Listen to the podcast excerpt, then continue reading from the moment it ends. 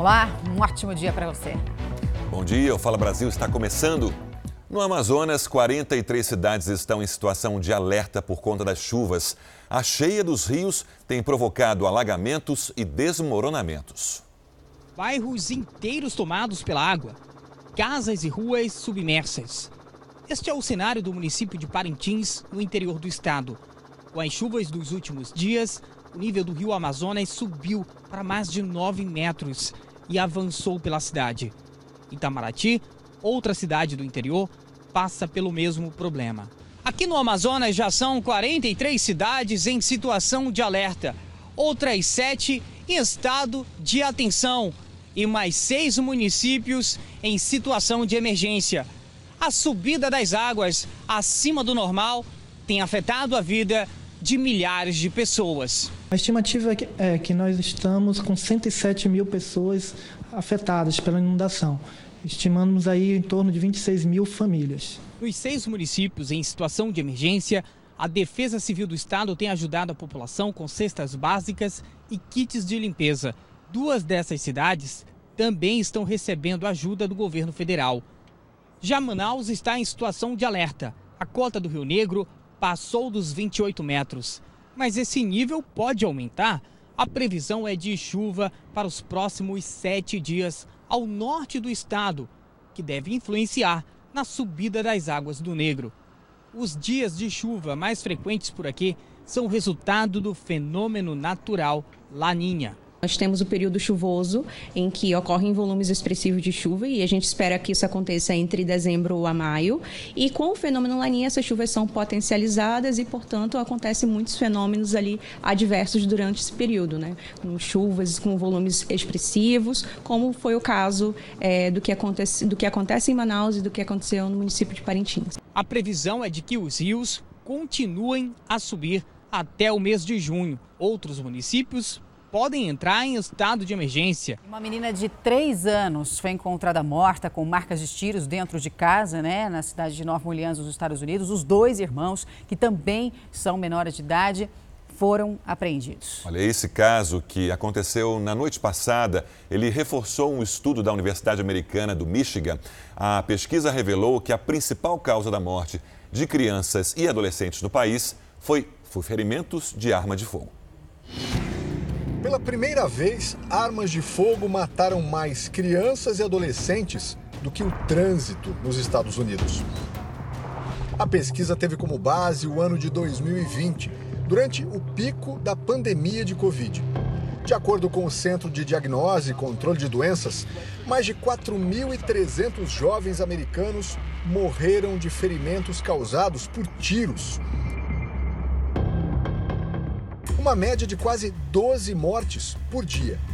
De modo geral, incluindo todas as causas de morte, as estatísticas cresceram quase 30% na comparação com 2019. O que também assustou os pesquisadores foi constatar que os casos de homicídio envolvendo jovens de até 19 anos dispararam aumento de 33,4% em um ano.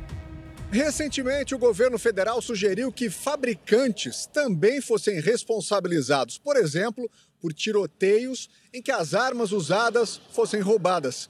Mas aqui nos Estados Unidos, o debate em torno da necessidade de mais controle na venda de armamentos e munição é antigo e envolve muitos interesses. Estima-se que 390 milhões de armas de fogo estejam nas mãos de pessoas comuns civis americanos.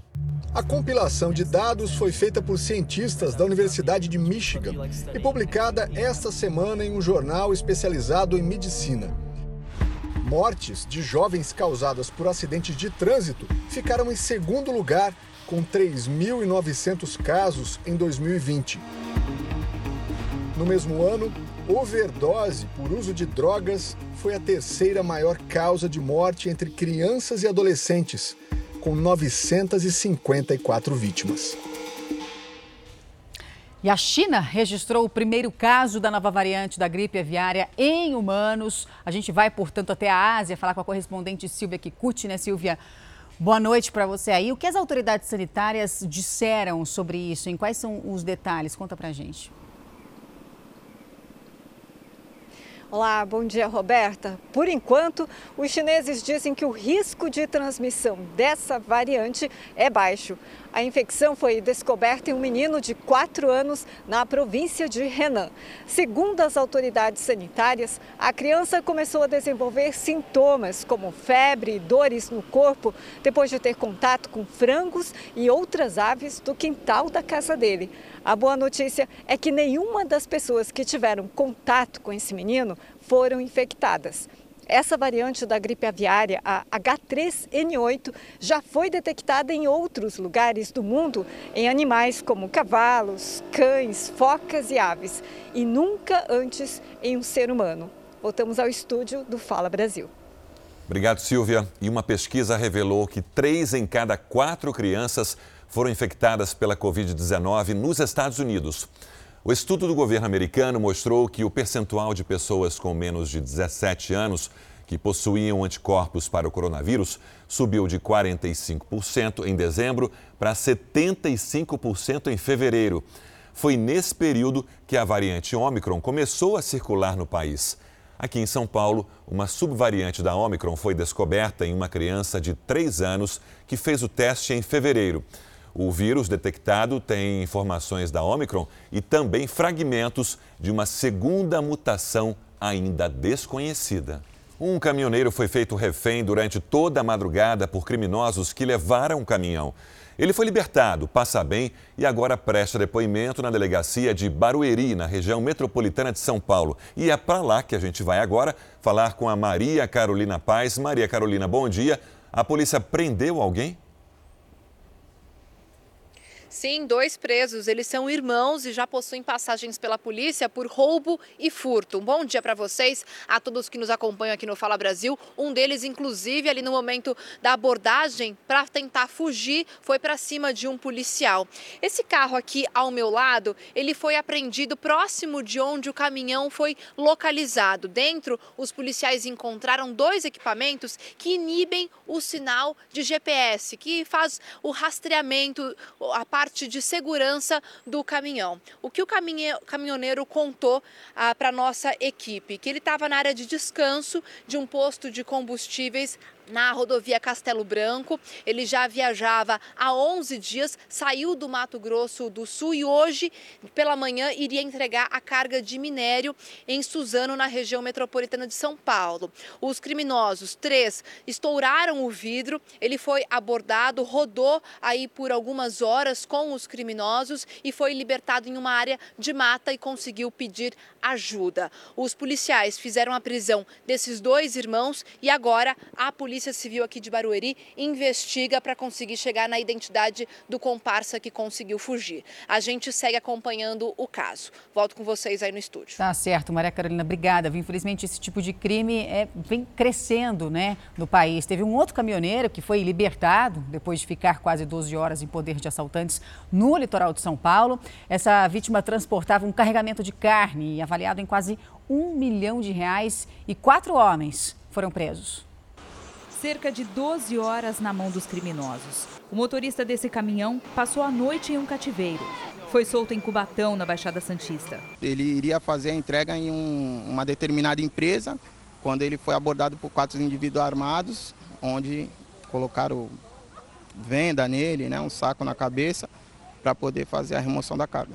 Nesse container frigorífico que ele levava, tem quase um milhão de reais em carne, que seria exportada pelo Porto de Santos. O caminhão roubado e a carga foram trazidos para essa comunidade que fica em São Vicente, no litoral de São Paulo. Ao invés dos criminosos abrirem um container para retirar a carne, eles transferiram toda a carroceria para esse outro caminhão que foi furtado horas depois em Santos. Quatro homens foram presos em flagrante. Peritos estiveram no local à procura de pistas para identificar os outros suspeitos que conseguiram fugir.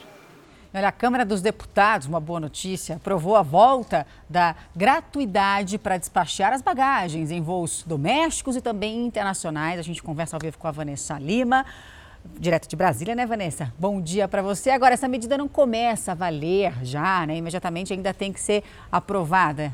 Uma nova aprovação, né? É isso, Roberta, muito bom dia. Esse texto agora depende de uma votação no Senado. Quando os senadores votarem a favor e o presidente da República sancionar, aí sim começa a valer. Essa medida estabelece a gratuidade para o despacho de bagagens de até 23 quilos em voos domésticos e, até, e de até 30 quilos para voos internacionais. Desde 2016, passageiros que não queiram pagar para despachar malas têm direito a levar uma bagagem de mão de até até 10 quilos no compartimento interno do avião. Isso seria para reduzir o preço das passagens, o que, segundo a autora desse projeto, nunca aconteceu. Sérgio, Roberta. É, tá difícil comprovar isso mesmo. O ministro Alexandre de Moraes deu um prazo de 48 horas para a defesa de Daniel Silveira se manifestar sobre o perdão presidencial.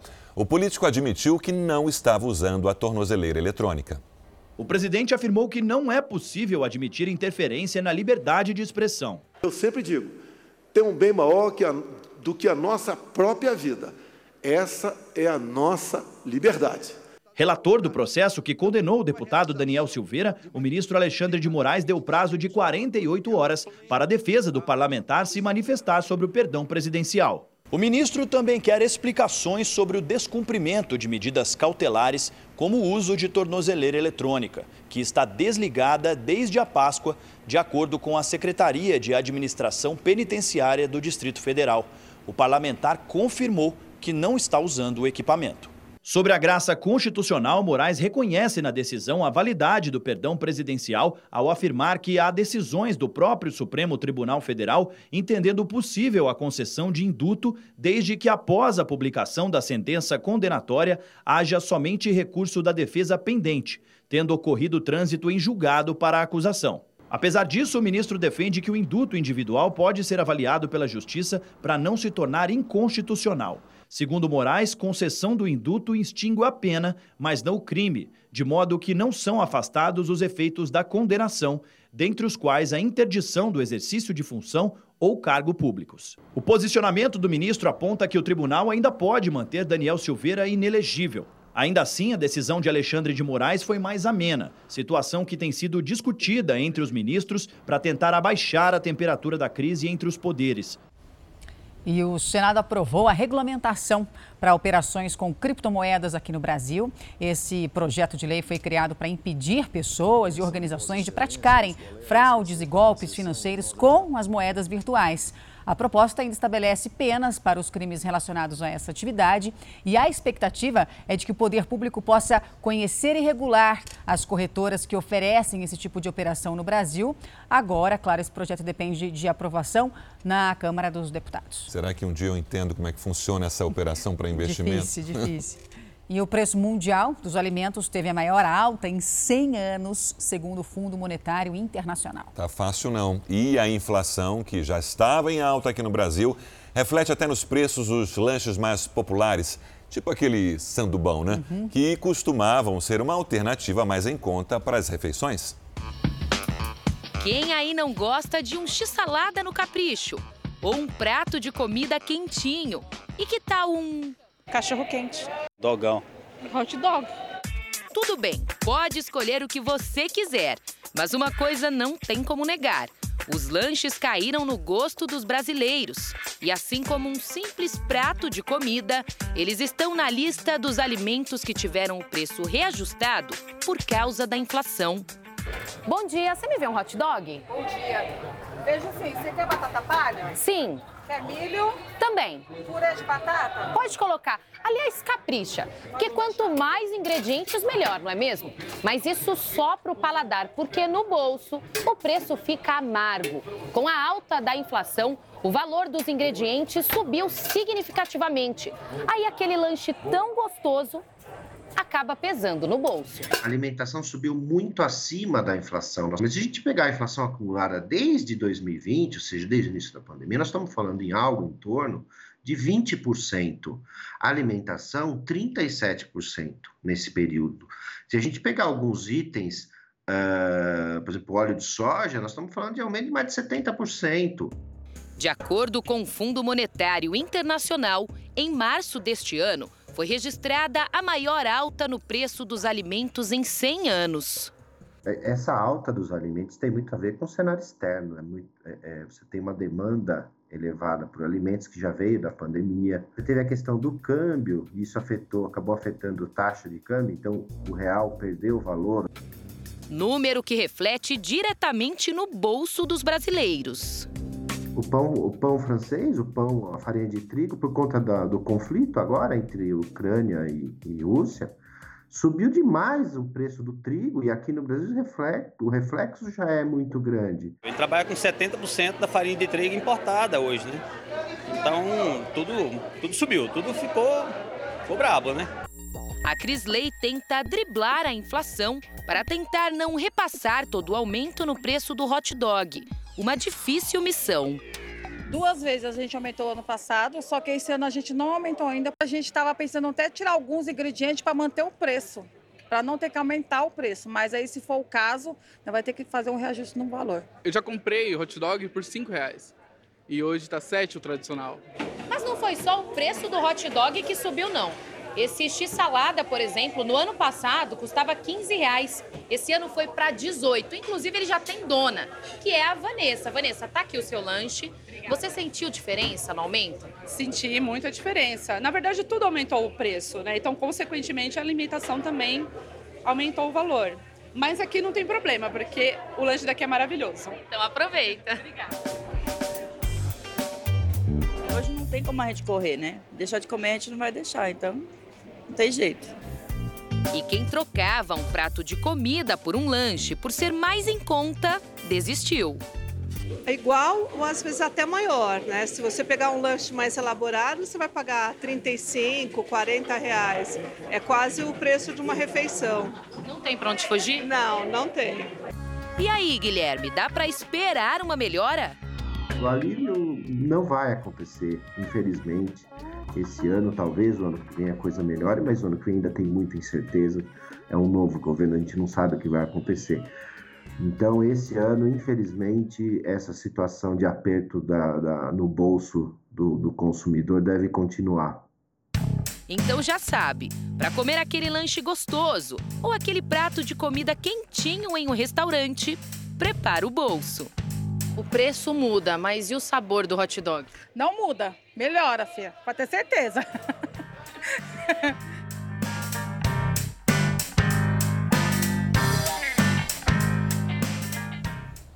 Ai, que delícia, e né? tem sanduíche caro. custando 40, 50 reais até. Pois é, justamente isso. Olha, acaba de ser divulgada, inclusive, a prévia da inflação de, de abril, né? O IPCA 15 ficou em 1,73%, que maior índice para o período, né? Em 27 anos, na realidade, desde 95. Essa alta foi puxada pelo preço da gasolina, mas os alimentos ali vêm logo atrás. Atenção para a notícia de agora de manhã. Cinco pessoas foram encontradas mortas em uma casa de alto padrão de Porto Alegre. Tiago Zarredini, que notícia triste, hein? Triste demais, Sérgio. Bom dia a você, a todos que acompanham o Fala Brasil. Nós estamos em frente ao local onde acaba de acontecer essa tragédia, esse condomínio de alto padrão aqui na zona sul de Porto Alegre, onde cinco corpos foram encontrados agora há pouco. A informação é preliminar e de que esses corpos pertenceriam a membros da mesma família. Um dos moradores teria assassinado a esposa, o filho adolescente e dois idosos. Esses idosos seriam os sogros dele. Esse crime teria acontecido agora no fim da madrugada, início da manhã. Nesse momento, a Polícia Militar, que foi a primeira a chegar, já isolou o condomínio. A Polícia Civil chegou agora há pouco e também a perícia. Esse homem teria cometido esses assassinatos usando uma arma longa e depois tirado a própria vida. A gente segue aqui na Record acompanhando toda essa tragédia. Sérgio Roberta. Tragédia, sem dúvida. Obrigada, viu, Tiago? E uma empresa de consultoria financeira da Grande São Paulo foi denunciada por dezenas de investidores e agora é investigada por estelionato. Os clientes acreditam ter caído mesmo num golpe com promessas de rendimento que não foram cumpridas. Nos relatos das vítimas, a denúncia é de uma empresa que receberia dinheiro de investidores prometendo fazer diversas aplicações financeiras. Todo mês sobraria um valor alto para o cliente. Quanto você investiu? Em torno de 76 mil. Você chegou a receber alguma coisa de volta? Eu recebi, eu recebi uma parte disso, Mas é. Quantas parcelas? Pelo menos duas parcelas nós recebemos. De 30%? De 30%. Meu último pagamento foi no dia 7 de março. 7 de março. Esse foi meu último pagamento. E era para ser um por mês? Era para ser sempre um por mês. Em abril não veio nada ainda. Mas os dois primeiros meses empolgaram tanto que este homem até recomendou a empresa para amigos e parentes. Era a oportunidade de realizar o sonho da família ao final do contrato de dois anos. A expectativa no montante no final do contrato daria mais de 500 mil. O cliente esconde o rosto por vergonha e medo de alguma retaliação. Ele é um dos que aparecem nesta fila de gente que tentou receber os rendimentos das aplicações. Tinha vezes que durante semana, mês, mudava diretamente assim o, o valor da porcentagem. E conforme ia aumentando, ia aumentando o brilho nos olhos, né? Comecei com 5 mil e conforme as coisas foram dando certo, né? Até então, eu fui aumentando um pouquinho a mão e até então hoje eu tô com 80 mil lá investido, né, correndo atrás para tentar receber esse valor de volta. A advogada, que representa algumas das vítimas, já tem uma lista que chega a 96 possíveis vítimas. Ela reconhece que a proposta de ganho era tentadora. Segundo a empresa, ela retia o dinheiro do cliente dela e ela investia esse dinheiro em banco, não importa a forma. O importa é que no contrato estava dizendo que ela ressarcia a pessoa em porcentagem por mês e no final dos 12 meses ou dos 24 meses ela devolvia o montante. Este era um dos funcionários da empresa. Ele disse que foi demitido depois de reclamar que os clientes não estavam sendo pagos. A empresa tem uma base de 600 clientes e a maioria deles tinham contato comigo. Todo dia eu recebia ligação, mensagem de gente que não estava recebendo e eu perguntava para ela e ela falava que era mentira, que ela estava pagando todo mundo. Ela mandava comprovante. Inclusive, ela mandou alguns comprovantes que as pessoas nunca receberam, eram comprovantes falsos. Ele pediu para não aparecer depois de ter recebido ameaças. E já recebi ameaças do marido dela. Ela, quando eu cobrei minha rescisão, ela me falou um monte, é, brigou comigo, me humilhou, para falar bem a real. O funcionário se refere a Luciana Silva. Era ela quem respondia pela empresa LN Administração e Consultoria Financeira Eireli, que até tem registro oficial. Era neste local que os contratos eram assinados. Só que as vítimas dizem que não há mais ninguém por aqui. Vamos ver se alguém nos atende. Estou tocando o interfone. Tá chamando. Dá para ouvir tocando lá dentro. Chama, chama e ninguém atende. Eu tenho também o contato telefônico da pessoa responsável pela empresa. Vamos ver se essa pessoa nos atende.